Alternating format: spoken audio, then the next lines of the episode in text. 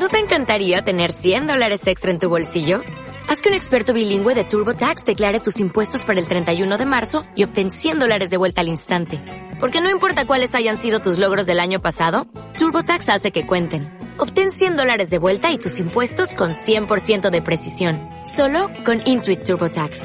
Debes declarar para el 31 de marzo. Crédito solo aplicable al costo de la presentación federal con TurboTax Full Service. Oferta sujeta a cambios o cancelación en cualquier momento.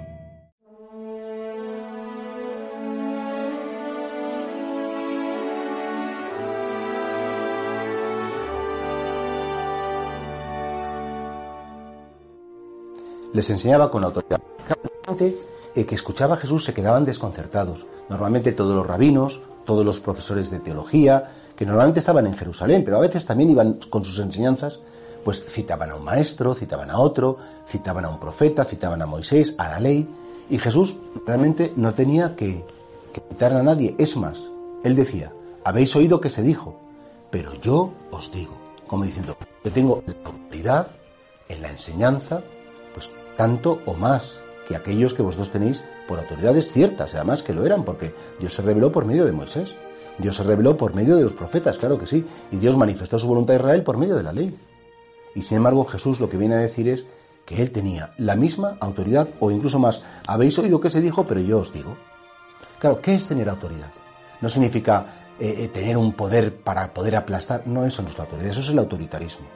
La autoridad es alguien que tiene una coherencia de vida, que tiene tal trayectoria vital, que tiene tal conocimiento de la verdad y a la vez tanto cariño, que es capaz de decir las cosas sin imponerlas, pero convenciendo.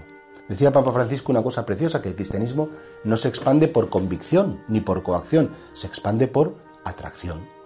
Y por tanto, ¿de dónde nace la autoridad de Cristo? ¿De que puede destruirnos y aniquilarnos? No.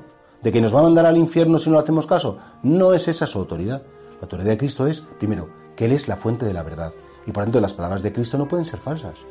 Él no puede engañarnos ni engañarse porque es el autor de la verdad. Y por tanto su autoridad viene de que Él, solo Él conoce la verdad completa de todo.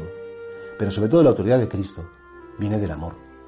Claro, ¿quién tiene autoridad sobre ti? Pues quien te quiere, quien te conoce, quien te dice cosas que son solamente para tu bien, quien sabes tú muy bien que cuando te dice algo no saca nada para sí mismo, no te utiliza para su propio bien, sino que simplemente pues comparte contigo su conocimiento, su experiencia para, para que no te despistes, para que no te daño.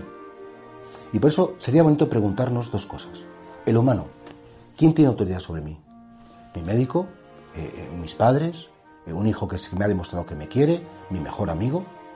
Y en segundo lugar, también pregúntate, ¿tú ejercitas en el buen sentido de la palabra tu autoridad queriendo, aconsejando bien, sin imponer, respetando a los demás? ¿Eres una autoridad moral, en el sentido moral de la palabra, porque ven en ti alguien, bueno, pues que intenta ser coherente? Intenta ser coherente, no es que lo sea, pero lo intenta ser. Y creo que esto es algo para que nos hagamos un pequeño examen de conciencia. Señor, la autoridad moral para mí la mayor eres tú, como es lógico, pero ojalá que yo te tuviera tan presente y viviera tanto contigo que esa autoridad tuya se reflejara en mí. Repito, no autoritarismo, no capacidad de mandar, de imponer, sino, sobre todo, capacidad de querer y capacidad de transmitir amablemente, como tú lo hacías, Señor, transmitir amablemente la verdad.